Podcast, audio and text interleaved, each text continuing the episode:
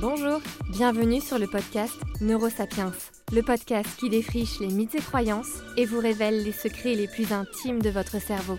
Découvrez l'outil le plus précieux de l'homme, celui qui nous a permis, à nous, Homo sapiens, de construire notre histoire.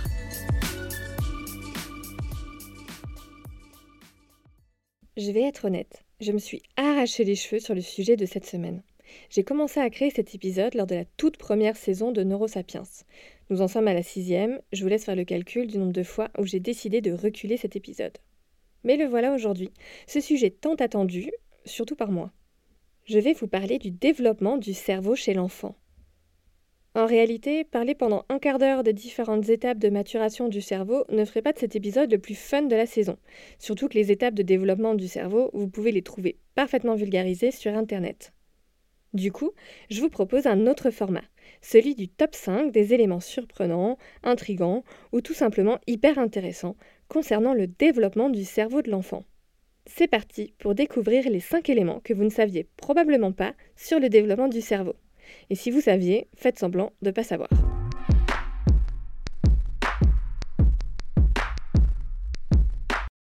Saviez-vous que nos premiers neurones se créent au bout d'un mois dans le ventre de la mère? Les premiers neurones se forment très très tôt, surtout lorsqu'on sait qu'à ce moment de la grossesse, l'embryon n'est guère plus gros qu'un grain de riz. Dès la quatrième semaine de grossesse, 3000 nouveaux neurones sont créés chaque seconde. Si je fais le calcul rapidement, et par là je veux dire si je prends ma calculette, parce qu'il ne faut pas déconner, j'ai fait psycho, pas maths sup, ça veut dire que lorsque l'embryon atteint 6 mois, 90 milliards de neurones se sont formés, ainsi que les multiples connexions qui s'établissent entre eux. C'est tout un maillage, tout un réseau de connexions neuronales qui existe déjà alors que le bébé n'a pas encore passé une tête. Dans ces connexions neuronales créées lors de la grossesse, toutes n'ont pas vocation à exister longtemps. Un tri va s'effectuer durant les premières années de la vie pour ne garder que les connexions neuronales les plus utiles. Dès le septième mois de la grossesse, et ça je vous en parlais déjà dans l'épisode sur la voix, le fœtus est capable de percevoir et d'enregistrer les événements extérieurs, dont la voix de sa mère. Une étude menée par des neuroscientifiques a montré qu'un nouveau-né écoutait plus attentivement une histoire lue par sa mère lorsque celle-ci avait lu ce même texte plusieurs fois au cours des deux derniers mois de la grossesse. On parle souvent du développement cérébral de l'enfant, mais ne sous-estimons pas le développement cérébral du fœtus.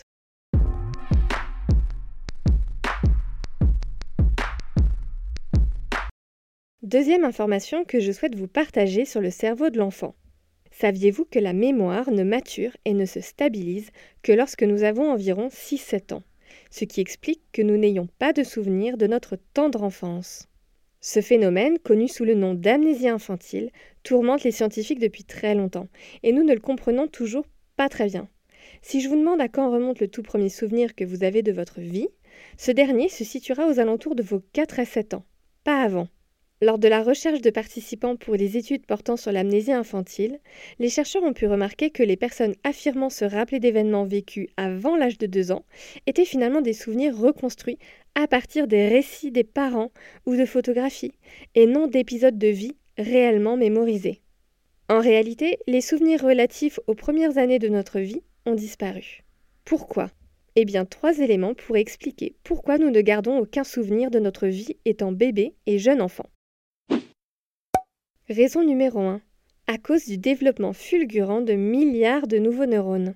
Notre cerveau est soumis, lors de notre plus jeune âge, à ce qu'on appelle la neurogenèse. De l'embryon jusqu'à ce que nous soyons enfants, des milliards de neurones se développent dans notre cerveau, rendant les connexions neuronales instables. La multiplication importante des neurones avant l'âge de 3 ans modifierait les circuits cérébraux de la mémoire et viendrait déstabiliser les souvenirs existants. Avec toute cette restructuration cérébrale, le cerveau oublie en quelque sorte où il a stocké les informations, entraînant une perte de souvenirs créée pendant les premières années de la vie. Tant que l'hippocampe, le centre de la mémoire, n'aura pas achevé son développement, la mise en place d'une mémoire épisodique serait impossible. Raison numéro 2. Parce qu'à partir de 3 ans, nous changeons notre façon de mémoriser. Vers 3 ans, les enfants apprennent des milliers de mots. La principale conséquence est que l'enfant se met à mémoriser les événements sous forme de mots, beaucoup plus que sous forme d'images ou de gestes, comme c'était le cas avant 3 ans. Par conséquent, il se met aussi à les raconter sous forme de mots. Et parler avec les autres de nos souvenirs favorise leur maintien en mémoire. Devenu adulte, on utilise majoritairement le langage pour se souvenir de choses. Le rappel de souvenirs enregistrés sous format non verbal, c'est-à-dire de nombreux souvenirs antérieurs à 3 ans, est entravé. Et raison numéro 3 de cette amnésie infantile, c'est parce qu'avant 3 ans, il nous manquerait les concepts de lieu et de temps. Quand les adultes se souviennent, ils pensent qui, quoi, où, quand, pourquoi et comment. Chez les enfants, très peu de souvenirs contiennent tous ces éléments. Essayez de faire parler un enfant de sa journée et son discours sera décousu. On risque de ne rien y comprendre. Ce manque de cadre temporel et spatial produit des souvenirs fragiles et peu liés entre eux. Leur rappel devient alors difficile. Souvenez-vous que l'hippocampe contient les neurones du temps et de l'espace, et que l'hippocampe ne finit sa maturité que vers l'âge de 4-6 ans.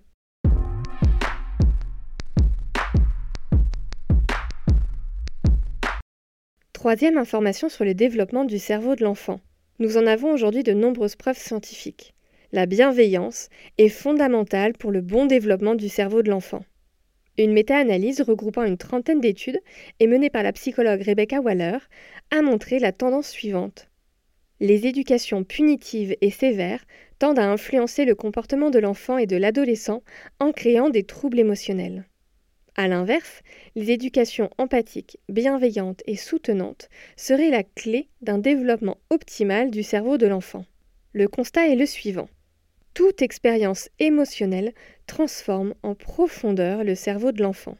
Notamment car jusqu'à la fin de notre dizaine, ce cerveau est extrêmement malléable et modifiable par toutes les expériences émotionnelles, sociales et intellectuelles que nous vivons. Si les expériences émotionnelles sont traumatisantes pour l'enfant, alors les séquelles sont durables. Nuria Mack du King's College à Londres et ses collègues ont montré qu'un abandon émotionnel de l'enfant se traduit par une diminution du volume cérébral à l'âge adulte, associé à un QI plus faible et à des problèmes d'attention. Les chercheurs se sont penchés sur les cas de 67 jeunes adultes de 23 à 28 ans qui avaient été recueillis dans des orphelinats roumains peu après leur naissance et adoptés par des familles britanniques à un âge compris entre 3 mois et 3 ans. Ces orphelinats roumains sont aujourd'hui très connus dans les études en psychologie du développement. Les conditions qui y régnaient ressemblaient à l'enfer. Ces orphelinats étaient souvent surpeuplés et en manque cruel de moyens. Les enfants et nourrissons recueillis dans ces orphelinats roumains ont cruellement manqué de contact avec les éducateurs et ont manqué de stimulation cognitive. Ils ont vécu ce qu'on appelle un stress chronique délétère pour leur cerveau. Même s'ils ont été adoptés assez tôt, c'est-à-dire à 3 ans et demi au plus tard, leur cerveau garde encore les traces de ces premières années difficiles. En effet, en comparant leur cerveau à celui d'un groupe témoin grâce à l'IRM, les mesures ont montré que plus de 20 ans après, le cerveau des jeunes adultes confrontés à une adversité précoce était 8,6% plus petit que celui des membres du groupe témoin. Ils avaient aussi un QI plus faible et des symptômes plus sévères de troubles déficitaires de l'attention, avec ou sans hyperactivité, ce qu'on appelle communément le TDAH. On ne compte plus le nombre d'études démontrant que la bienveillance, l'empathie, l'attention et le maternage font maturer le cerveau, et notamment le cortex préfrontal et l'hippocampe, fortement impliqués dans l'apprentissage et la mémorisation. Le maternage permet aussi la sécrétion d'ocytocine, qui réduit le stress, ainsi que du BDNF, une protéine qui permet aux cellules cérébrales de bien se développer et d'avoir de bonnes connexions.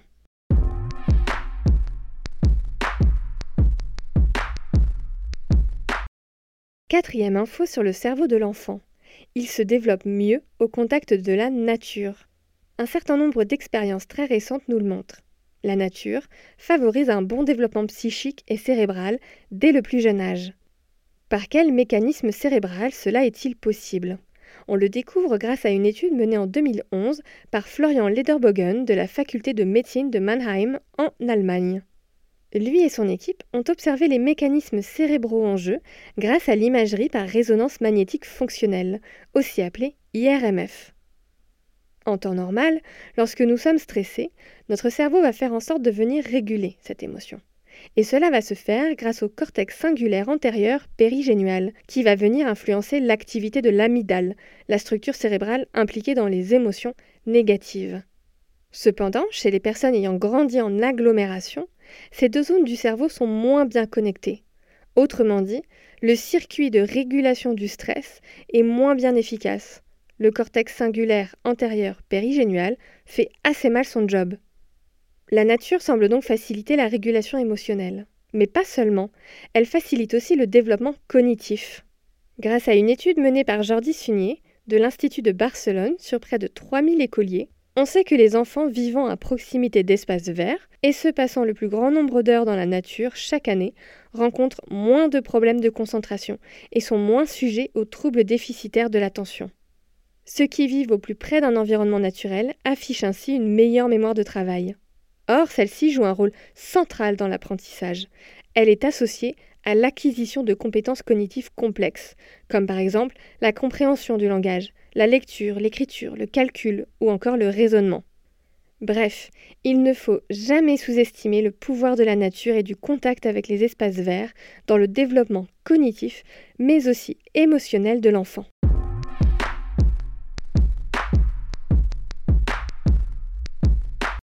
Cinquième et dernier élément que je souhaite partager avec vous sur le cerveau de l'enfant et son développement. Ce n'est qu'à partir de l'âge de 4 ans que votre enfant va acquérir une compétence cruciale, la capacité d'inhibition. L'inhibition, c'est la capacité de notre cerveau à résister aux habitudes, aux automatismes, aux tentations ou encore aux distractions. Avant 4 ans, il est quasi impossible pour l'enfant de contrôler ses impulsions et son comportement. Selon une étude publiée dans le Journal of Neuroscience, l'enfant améliore sa capacité à s'empêcher de faire quelque chose au fur et à mesure que les régions de leur cerveau liées à la maîtrise de soi se développent. Ces régions cérébrales forment ce qu'on nomme le réseau de contrôle cognitif. Ce réseau se situe dans le cortex préfrontal, à l'avant du cerveau, et ne se développe pas avant 4 ans, comme l'a montré une étude menée par Philippe Berger de l'Institut Max Planck. Berger et son équipe ont examiné la maturation des régions cérébrales chez l'enfant de 3 à 4 ans à l'aide de l'IRM et l'ont comparé à leur activité de contrôle inhibiteur. Pour tester le contrôle inhibiteur cognitif, les chercheurs ont demandé aux enfants de suivre les instructions d'une marionnette chaussette et d'ignorer celles d'une autre. Pour tester le contrôle inhibiteur plus émotionnel, les chercheurs ont placé des bonbons devant les enfants et leur ont dit que s'ils ne les mangeaient pas maintenant, ils en auraient plus tard. Les enfants de 4 ans ont obtenu de meilleurs résultats dans les deux tâches que les enfants de 3 ans. Les enfants ayant un meilleur contrôle inhibiteur avaient des régions cérébrales plus grandes et des connexions de matière blanche plus fortes dans le réseau de contrôle cognitif. Ce dernier élément me fait penser à une histoire que m'a racontée mon amie Déborah, qui écoute ce podcast d'ailleurs, donc coucou Déborah. Elle nous racontait un jour qu'en rentrant dans la rame de métro, son fils de 3 ans a crié Salut les moches Déborah était bien sûr mortifiée. Après, c'est qu'une histoire parmi tant d'autres où un enfant met la honte à ses parents parce que son contrôle inhibiteur n'était pas au point. Alors perso, ce sont mes histoires préférées, mais je comprends que ce soit un peu malaisant pour les parents. Bref, notre épisode touche à sa fin. J'espère que vous avez passé un bon moment et que vous avez appris plein de belles choses sur le cerveau de l'enfant et sur son développement. A très vite pour un nouvel épisode. Neurosapiens est produit et distribué en collaboration avec l'Acme Productions. Ciao